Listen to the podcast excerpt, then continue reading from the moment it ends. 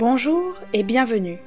Vous écoutez Virgilien, l'émission de lecture et résumé de l'Énéide, épopée de la fondation de Rome et des Romains, écrite par Virgile entre moins 29 et moins 19 avant Jésus-Christ. Alors, pour ceux qui découvrent ou redécouvrent ce chef-d'œuvre antique, ceux qui révisent avant l'heure fatidique, ou ceux qui veulent toujours plus de légendes épiques, installez-vous confortablement et plongez dans l'histoire de Rome.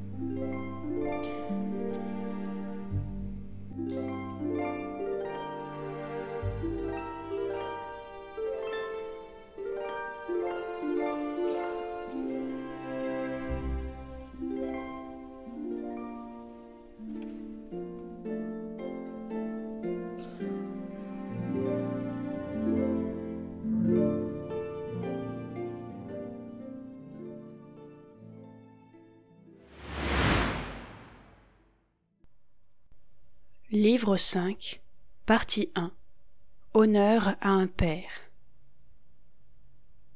Déjà cependant Aîné, allant droit à son but, atteignait avec sa flotte la haute mer et fendait les flots noirs du souffle de l'Aquilon, les yeux tournés vers les murs de Carthage, qu'enflammait le bûcher de la malheureuse Élissa. On ignore la cause de cet embrasement, mais on sait la souffrance d'un grand amour profané et tout ce que peut faire une femme en délire. Et le cœur des Troyens en conçoit de funèbres pressentiments. Dès que leurs vaisseaux eurent atteint le large et qu'on ne vit plus la terre, mais partout la mer, partout le ciel, un nuage sombre s'arrêta sur leurs têtes, les flancs chargés de nuit et d'orage. Et l'eau se hérissa dans les ténèbres, et le pilote Palinure lui-même du haut de la poupe s'écria Hélas Pourquoi le ciel s'est-il enveloppé de nuages si lourds? Que nous prépares-tu, Père Neptune?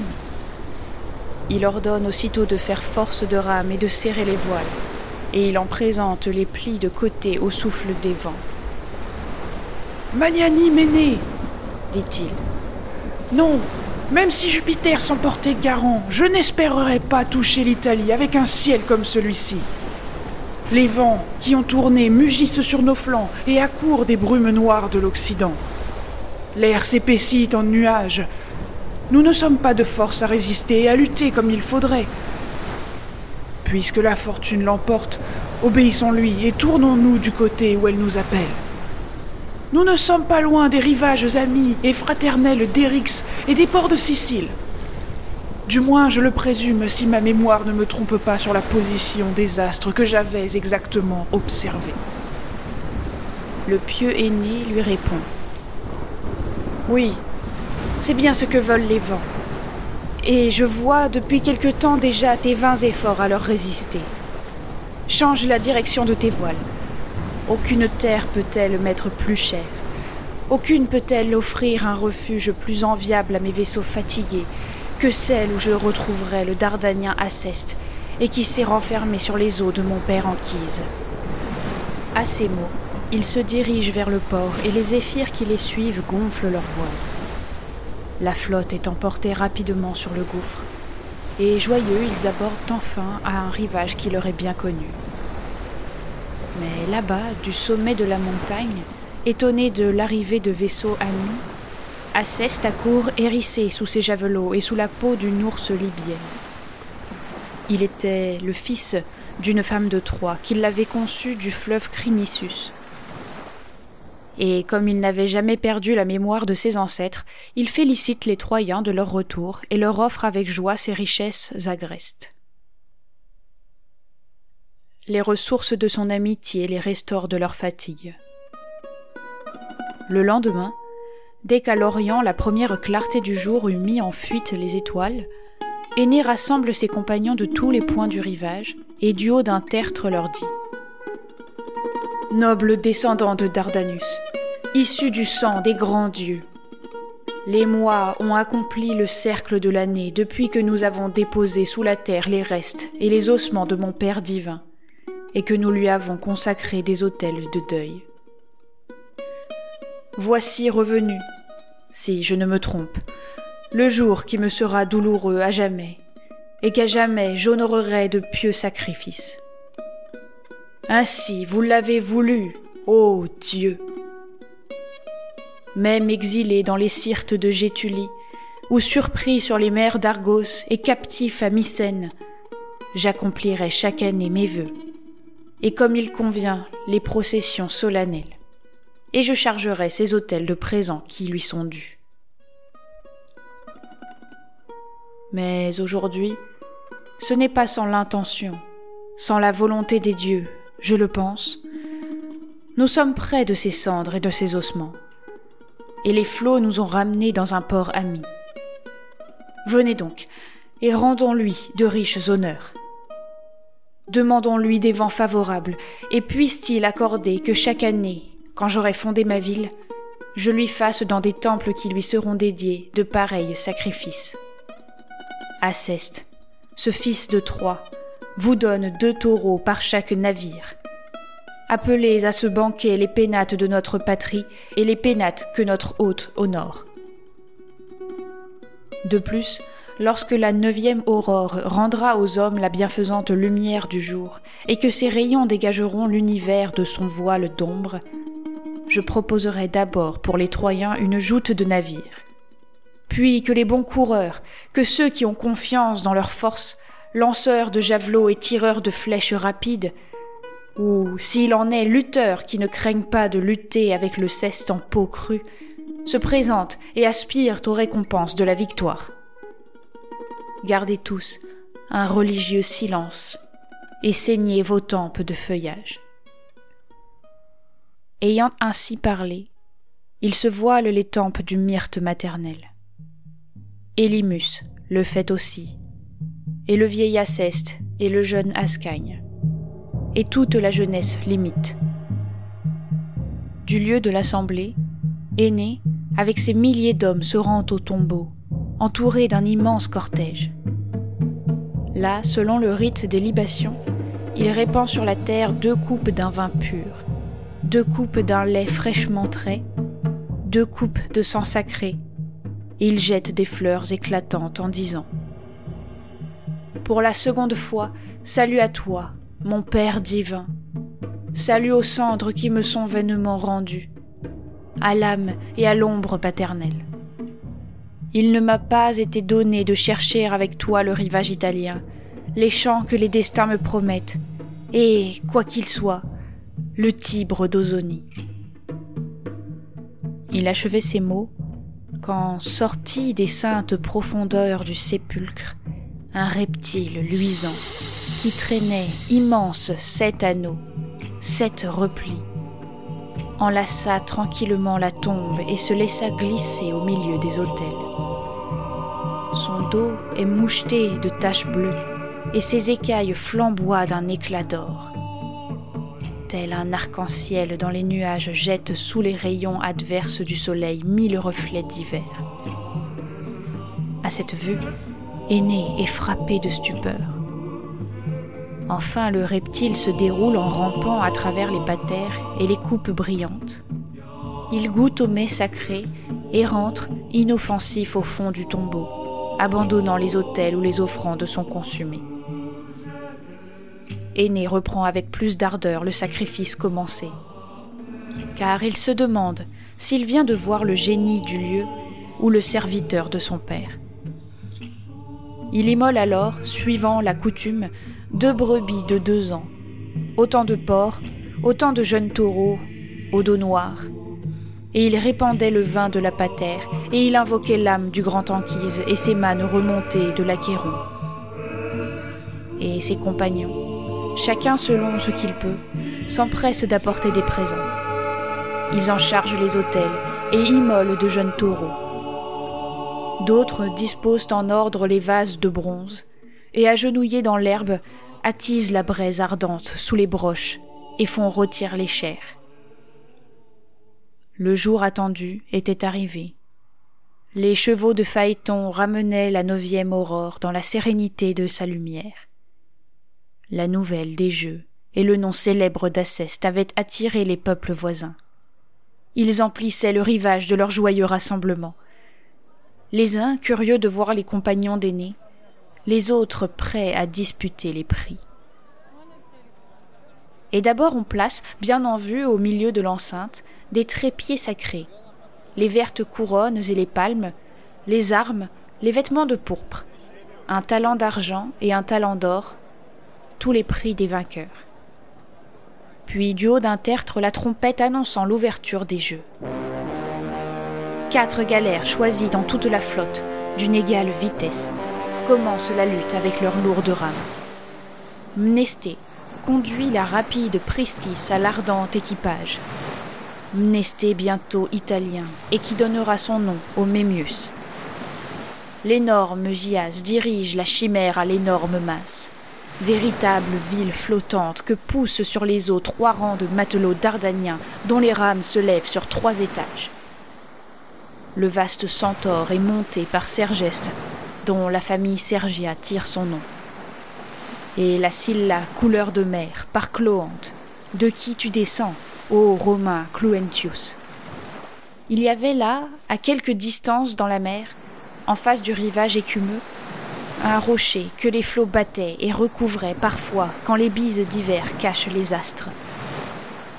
Silencieux en temps calme, il élève au-dessus des flots immobiles une plateforme où les plongeons aiment à sécher au soleil. Le divin aîné y fait dresser comme une borne un chêne verdoyant et feuillu. C'est le but d'où les matelots devront revenir quand ils l'auront contourné par un large circuit le sort a désigné les rangs. Et debout sur les poupes, les capitaines resplendissent au loin de pourpre et d'or. Les jeunes équipages se sont couronnés de peupliers, et les épaules nues brillent baignées d'huile. Ils ont pris place sur les bancs de rameurs et tiennent les avirons à bras tendus. Attentifs, ils guettent le signal. Les cœurs bondissent et semblent se vider de leur sang sous la crainte qui les étreint et sous l'aiguillon passionné de la gloire. Dès que la trompette a lancé ses notes claires, tous, d'un même bond, se sont élancés de leur ligne de départ, et le cri des marins frappe le ciel.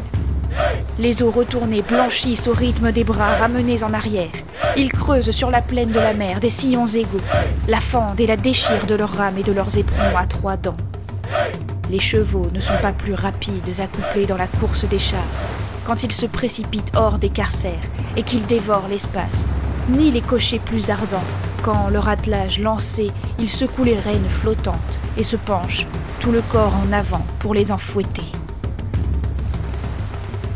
Les applaudissements, les cris des spectateurs, les vœux des partis enthousiastes se répercutent dans toute la forêt, roulent par toute l'enceinte du rivage et les collines en renvoient les échos.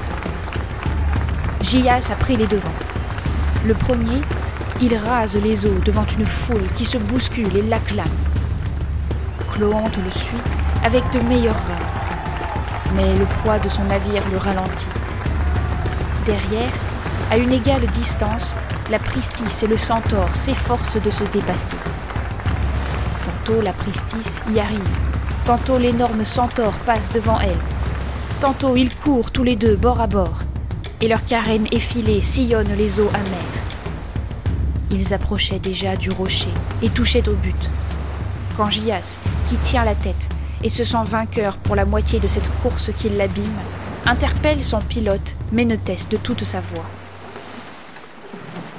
Hé, où me mènes-tu si loin à droite? Tourne donc de ce côté.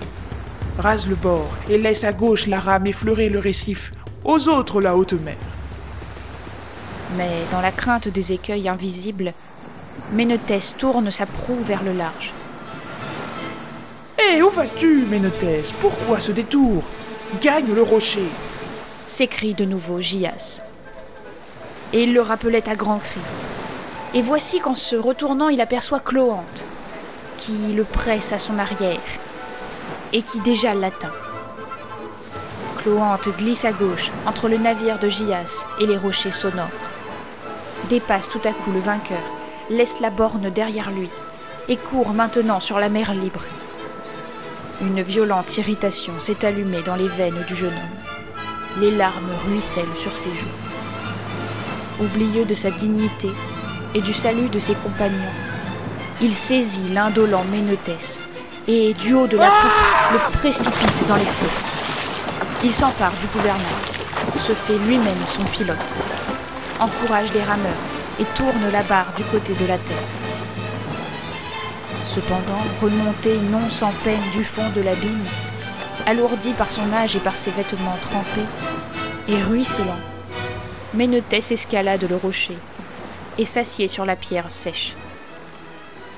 Les Troyens ont ri en le voyant tomber et se débattre. Ils rient en le voyant vomir son eau salée. Alors les deux derniers, Sergeste et Mnesté, s'enflamment du joyeux espoir de devancer Gias ainsi retardé. Sergeste prend la tête et s'approche du rocher, mais il ne peut dépasser son rival de toute une longueur. Il ne le dépasse qu'à demi. L'éperon de la Pristis presse son flanc d'arrière, et marchant à grands pas au milieu de son navire et de ses rameurs, Mnesté les exhorte. Allons, foncez de rame, compagnon d'Hector, qu'au jour suprême de Troie j'ai choisi pour les miens. C'est le moment de déployer vos forces, le moment de montrer le même courage que naguère dans les sirtes de Gétulie. La mer ionienne et les flots pressants du cap Malais. Mnesté ne demande plus le premier rang. Je ne lutte plus pour le vaincre. Si, pourtant. Mais qu'ils emportent la palme, ceux à qui tu l'as donné, Neptune. Du moins, n'ayons pas à rougir d'arriver les derniers. Remportez au moins, compagnons, cette victoire de nous épargner la honte. Les rameurs, dans une suprême émulation, se couchent sur les rames. La poupe des reins tremble et la mer se dérobe sous leurs larges coups. Leur souffle haletant secoue leurs membres, dessèche leur bouche, et leur sueur coule en ruisseaux. Le seul hasard leur apporta l'honneur qu'ils convoitaient. Comme Sergeste, entraîné par son ardeur, poussait peu à peu sa proue vers le rocher et s'engageait dans le passage trop étroit que lui laissait Mnesté, le malheureux vint se clouer sur les pointes du roc. Le récif est ébranlé.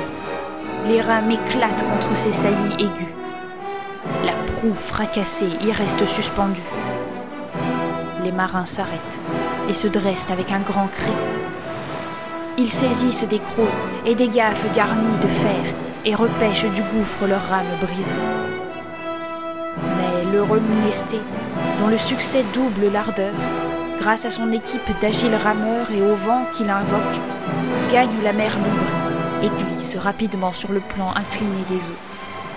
Quand, chassée tout à coup de la grotte ou dans la pierre aux cavités sombres elle a fait sa demeure et sa douce nichée, la colombe prend son envol vers la plaine. D'abord épouvantée, elle quitte son abri avec un très fort battement d'ailes. Mais bientôt, glissant sur l'air calme, elle file dans la limpidité du ciel et n'agite même plus ses ailes rapides. Ainsi Mnesté, ainsi la Pristis elle-même fend les dernières vagues de sa course. Ainsi, emportée par son élan, elle accomplit son vol. Elle laisse d'abord derrière elle Sergeste aux prises avec le haut rocher. Engravé dans les bas-fonds, il appelle vainement au secours et s'essaye à faire la course, les rames rompues. Puis elle atteint Gias et l'énorme chimère qui lui cède la place, privé de son pilote. Ne reste plus qu'à devancer Cloante, qui touche presque au terme. Mnesté cherche à l'atteindre et, donnant toutes ses forces, il le presse. Les cris redoublent, l'enthousiasme des spectateurs anime encore la poursuite. L'air retentit de leurs clameurs. Cloante et ses matelots s'indignent à l'idée de perdre une gloire qui leur appartient déjà, un honneur qu'ils ont conquis. Ils achèteraient la victoire de leur vie. Quant aux autres, le succès nourrit leur audace. Ils peuvent parce qu'ils croient pouvoir. Et peut-être les deux vaisseaux sur la même ligne eussent-ils remporté le prix, si Cloante, les deux mains tendues vers la mer, ne se fût répandue en prière et n'eût invoqué les dieux en leur promettant des offrandes. Dieu, qui possédez l'empire de cette mer dont je parcours les flots, je ne demande qu'à sacrifier à vos autels un taureau blanc sur le rivage. Si vous faites de moi votre heureux débiteur, j'en lancerai les entrailles aux eaux salées, et je leur verserai des libations de vin. Il dit, et sous les flots profonds, tout le cœur des Néréides et de Phorcus et la Vierge Panopée l'ont entendu. Et le divin Portunus, de sa main puissante, pousse lui-même le navire, plus rapide que le Nautus et que la flèche ailée. Le navire fuit vers la terre et a pénétré jusqu'au fond du port.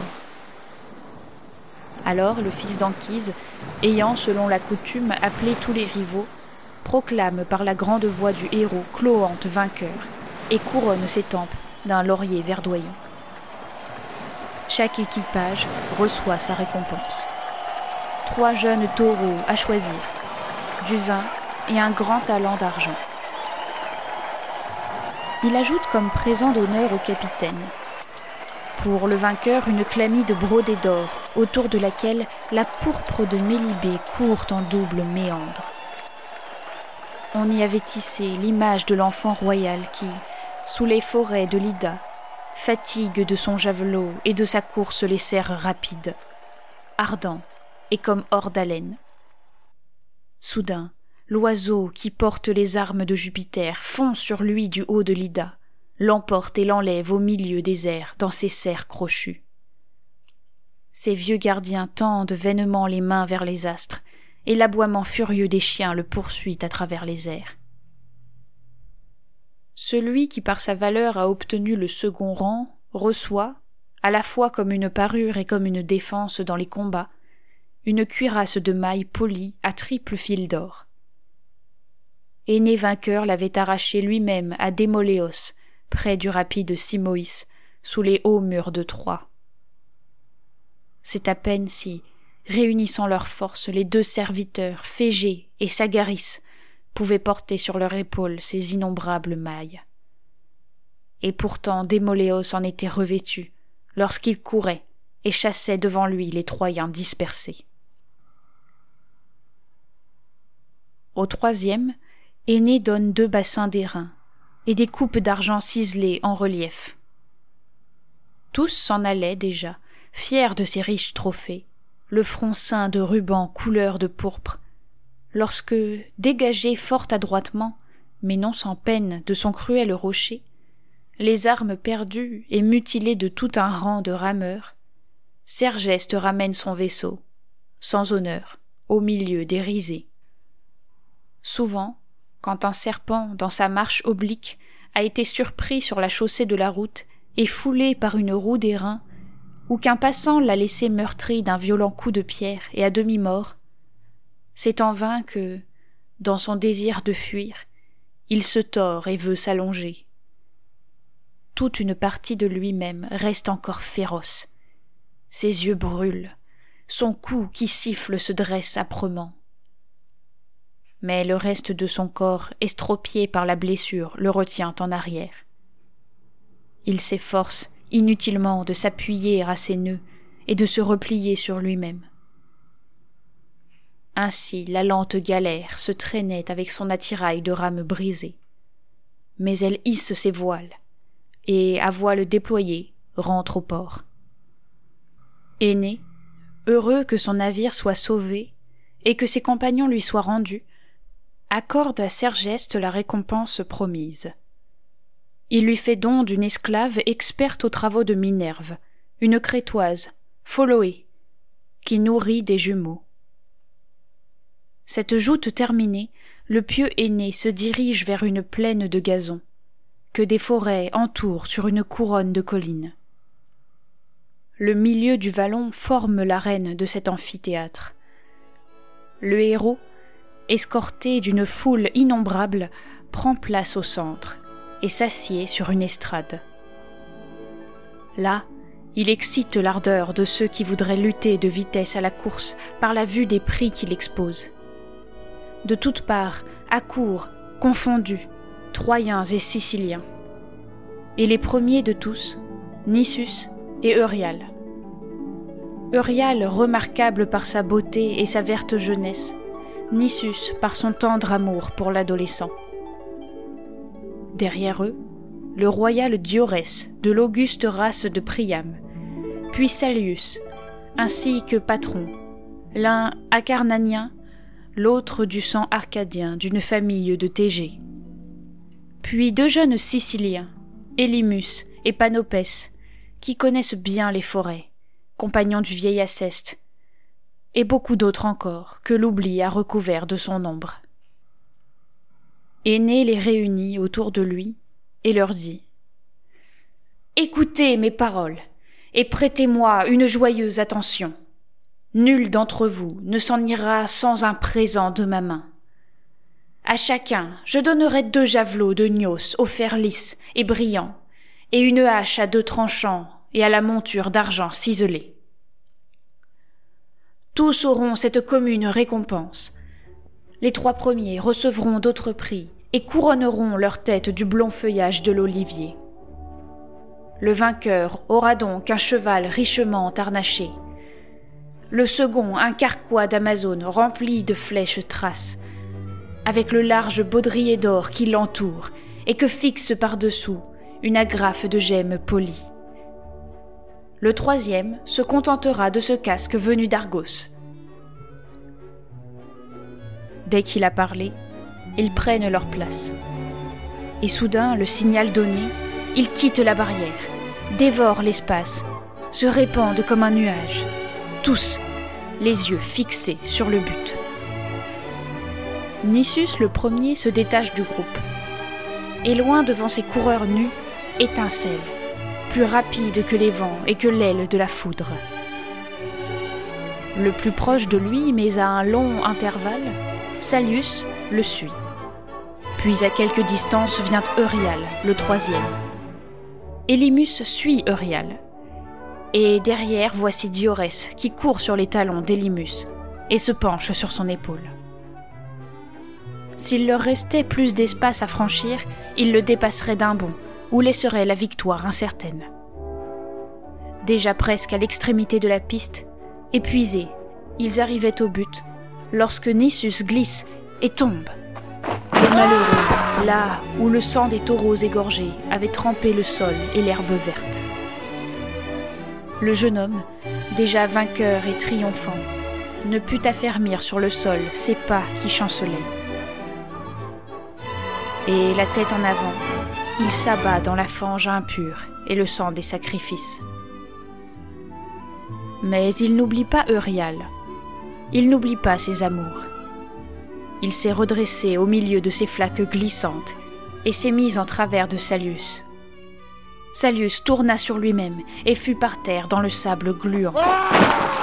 Eurial s'élance, et vainqueur, grâce à son ami, il prend la tête et vole au bruit des applaudissements et des acclamations. Elimus vient ensuite, et la troisième palme appartient à Diorès.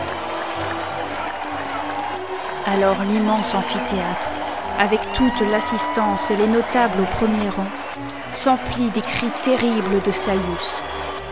Il réclame un honneur qui lui a été arraché par la ruse. Mais Eurial a pour lui la faveur publique. Si charmant par ses larmes attendrissantes et sa valeur naissante alliée à la beauté de son corps. Diorès le seconde et l'appui de sa forte voix, lui qui n'a fait qu'approcher de la victoire et qui prétendait vainement au dernier prix, si on rendait à Salius l'honneur du premier rang. Alors le divin aîné leur dit Vos prix vous demeurent assurés, jeunes gens, et personne ne changera l'ordre des récompenses. Mais qu'il me soit permis de compatir à la disgrâce d'un ami qu'il ne l'avait pas mérité. Sur ces mots, il donne à Salius la dépouille monstrueuse d'un lion gétule, chargé d'une lourde crinière et de griffes d'or. Mais Nisus s'écrie Si telles sont les récompenses des vaincus, si tu as pitié de ceux qui sont tombés, quel présent digne de lui réserves-tu à Nisus, dont la valeur eût mérité la première couronne? N'eût été le mauvais tour que la fortune m'a joué, comme à Salius et il montrait en parlant sa figure et ses membres souillés de boue grasse. Le paternel aîné lui sourit. Il envoie chercher un bouclier, chef-d'œuvre de Didi Mahon.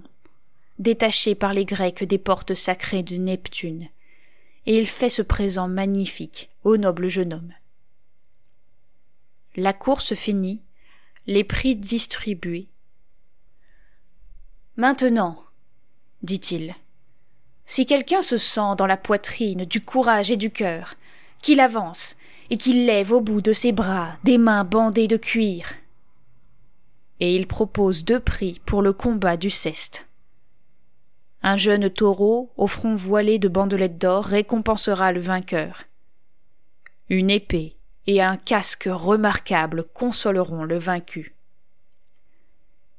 Point de retard, Darès se montre aussitôt dans tout l'étalage de sa force. Il se lève au milieu d'un murmure d'admiration. C'était le seul qui eut l'habitude de se mesurer à Paris. C'était encore lui qui, près du tombeau où repose le grand Hector, renversa Butès, jusque-là victorieux. Le gigantesque Butès, si fier de descendre de la maison royale du Bébris Amicus. Il le terrassa et le laissa moribond étendu sur le sable fauve. C'est ce d'Arès qui le premier dresse pour le combat sa tête altière. Il expose ses larges épaules, déploie et lance ses bras l'un après l'autre, et frappe l'air de ses coups. On lui cherche un adversaire. Mais personne de l'immense assemblée n'ose affronter l'homme, ni s'armer les mains du ceste. Alors plein d'allégresse, convaincu que tous renoncent à lui disputer le prix, il s'est arrêté au pied des et sans plus attendre il saisit de la main gauche la corne du taureau. Fils d'une déesse, dit-il. Si personne n'ose engager la bataille, qu'ai-je à me tenir là plus longtemps? Jusqu'à quand sied-il que j'attende? Donne l'ordre que j'emmène mon présent. Un murmure d'approbation s'élevait, et tous les Dardaniens demandaient qu'on lui remît la récompense promise.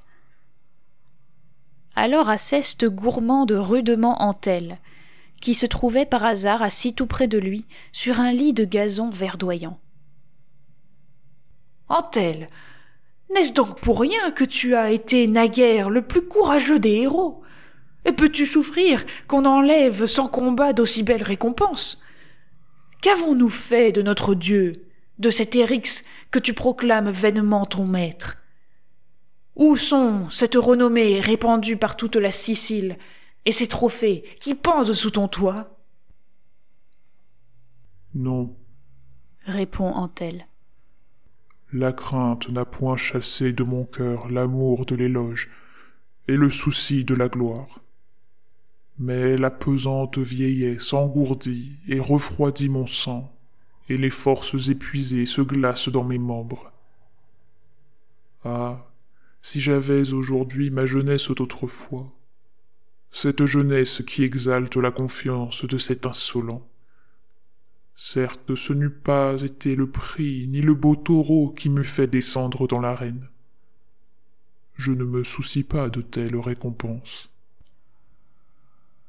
il dit, et jette ensuite au milieu du cirque deux cestes d'un poids monstrueux, dont le vaillant Érix, lorsqu'il s'armait pour la lutte, avait coutume d'attacher autour de ses bras les dures lanières de cuir.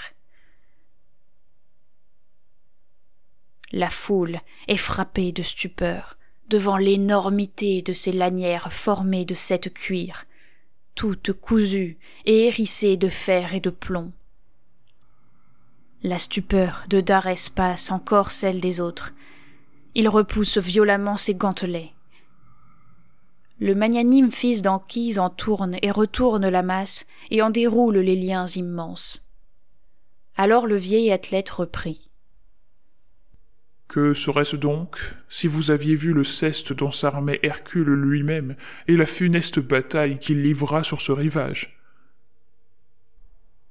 Ton frère Érix portait jadis ces armes. Regarde, elles sont encore souillées de sang et d'éclats de cervelle. Ce fut avec elles qu'il tint contre le grand Alcide. C'est avec elles que j'avais coutume de combattre, quand un sang meilleur me donnait des forces et que l'envieuse vieillesse n'avait pas encore parsemé mes tempes de cheveux blancs.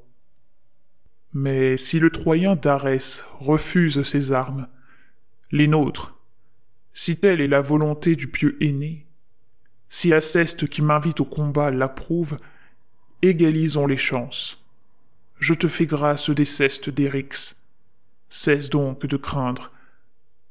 Et toi, dépouille-toi de tes cestes troyens. À ces mots, il a rejeté de ses épaules son manteau à la double épaisseur. Il découvre ses vastes membres, ses bras, sa puissante ossature, et s'arrête, immense, au milieu de l'arène. Alors le divin fils d'Anquise a pris deux cestes égaux et les a passés aux mains des deux rivaux également armés. Tous deux immobiles, dressés soudain sur la pointe des pieds, lèvent sans peur leurs bras vers le ciel. Ils ont rejeté en arrière leur tête haute pour éviter les coups. Puis leurs mains s'entrelacent et le combat s'engage. L'un le pied plus léger et se fie à sa jeunesse. L'autre est fort de ses muscles et de sa masse. Mais ses genoux pesants fléchissent et tremblent. Et un souffle pénible secoue ses vastes membres. Les deux athlètes se portent de nombreux coups sans s'atteindre. De nombreux coups tombent sur leurs flancs creux et leur poitrine en résonne profondément. Leurs mains passent et repassent sans relâche autour de leurs tempes et de leurs oreilles, et leurs mâchoires craquent sous les coups des dures blessures. Antel, affermi par sa masse, se tient immobile, arc bouté sur le sol. L'œil attentif, il esquive les coups par une simple inclinaison du corps. Quant à l'autre, comme celui qui combat avec des machines de guerre les hauts murs d'une ville, ou qui assiège en armes une redoute assise sur un mont. Il tente un accès, puis un autre, court adroitement autour de la place, et la presse d'assaut aussi variée qu'impuissant. Antel se dresse, tend le bras et le lève très haut. Mais l'agile d'Arès a vu venir le coup suspendu sur sa tête et l'évite d'un rapide écart. Toute la force d'Antel se perd dans l'air, et, entraîné par son vaste poids, le lourd combattant s'abat lourdement sur la terre, comme parfois s'abat au flanc de l'Érimante ou du grand Ida, un pain creusé par les ans et déraciné. Les Troyens et la jeunesse sicilienne sont debout, agités par des passions contraires. Une clameur monte vers le ciel, et le premier asseste à court et relève en le plaignant son vieil ami. Mais sa chute n'arrête ni n'effraie le héros, qui revient plus ardent au combat et que la colère stimule. L'humiliation et la conscience de sa valeur attisent ses forces. Il fait fuir Darès précipitamment à travers toute l'arène, redoublant ses coups, tantôt de la main droite, tantôt de la main gauche. Ni trêve, ni repos.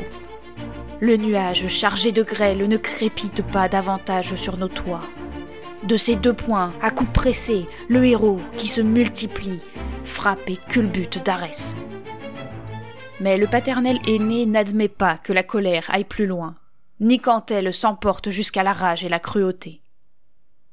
Il a mis fin au combat et en a tiré d'Arès accablé, qu'il console de ses mots. Malheureux, de quelle démence ton âme a-t-elle été saisie? Ne sens-tu pas que tes forces ne sont plus les mêmes, et que les dieux se sont retournés contre toi? Il faut céder à la divinité. Il dit. Sa voix a séparé les combattants. Des amis fidèles ramènent au vaisseau d'Arès qui se traîne, les genoux douloureux, la tête ballottante, et qui vomit un sang noir et ses dents avec le sang. Mais Aîné les rappelle, et ils reçoivent le casque et l'épée, laissant à Antel la palme et le taureau. Le vainqueur, gonflé de sa victoire et fier de son taureau, s'écrie Fils d'une déesse, et vous, Troyens, regardez-moi Sachez quelle force j'ai eue dans ma jeunesse, et de quelle mort vous avez rappelé et sauvé d'Arès. À ces mots, il s'est planté debout devant le mufle de la bête, devant le prix de sa victoire qui était là. le poing droit ramené en arrière, de toute sa hauteur. Il lui asséna un coup de ceste entre les cornes, et de son crâne brisé fit jaillir la cervelle. Le bœuf s'abat et tombe palpitant sur le sol. Et Antel ajoute ces mots. Érix, je t'offre au lieu de Darès cette victime qui te sera plus agréable. Et vainqueur, je dépose ici mon ceste et mon art.